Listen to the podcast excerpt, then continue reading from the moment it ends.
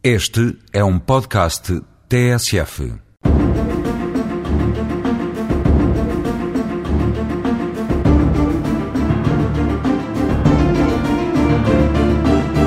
A filosofia inerente à aplicação das penas em Portugal baseia-se na possibilidade de reinserção social do condenado, na esperança que a condenação sofrida por uma pessoa lhe sirva de exemplo, de lição, para que não volte a delinquir, assim pautando o seu comportamento futuro pela adequação às normas que regem a vida em comunidade.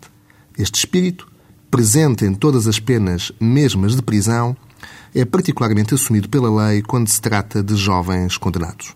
Compreende-se, aliás, que assim seja. Quanto mais jovem for o condenado, mais fácil será, em princípio, depois do cumprimento da pena, a sua reintegração na sociedade. E daí que na lei portuguesa existe a possibilidade de a jovens condenados, em determinadas circunstâncias, poder ser atenuada especialmente a pena. Quando é que isso pode acontecer? Em primeiro lugar, apenas a jovens que, tendo pelo menos 16 anos de idade, pois essa é a idade mínima para se poder ser considerado penalmente responsável em Portugal, ainda não tenham completado, no momento em que cometeram o crime, 21 anos. Depois, e esta é uma questão absolutamente decisiva, para que esse jovem menor de 21 anos de idade possa beneficiar da atenuação especial da pena, tem que se concluir que da mesma decorrem sérias vantagens para a sua reinserção social.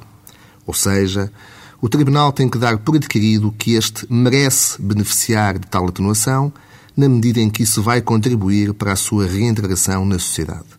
Como fatores que poderão contribuir para essa conclusão estão, por exemplo, o comportamento do arguído no, processo, a circunstância de demonstrar alguma noção sobre a gravidade da sua conduta, a natureza do seu eventual passado criminal e as suas condições pessoais, ou seja, a sua integração familiar e comunitária.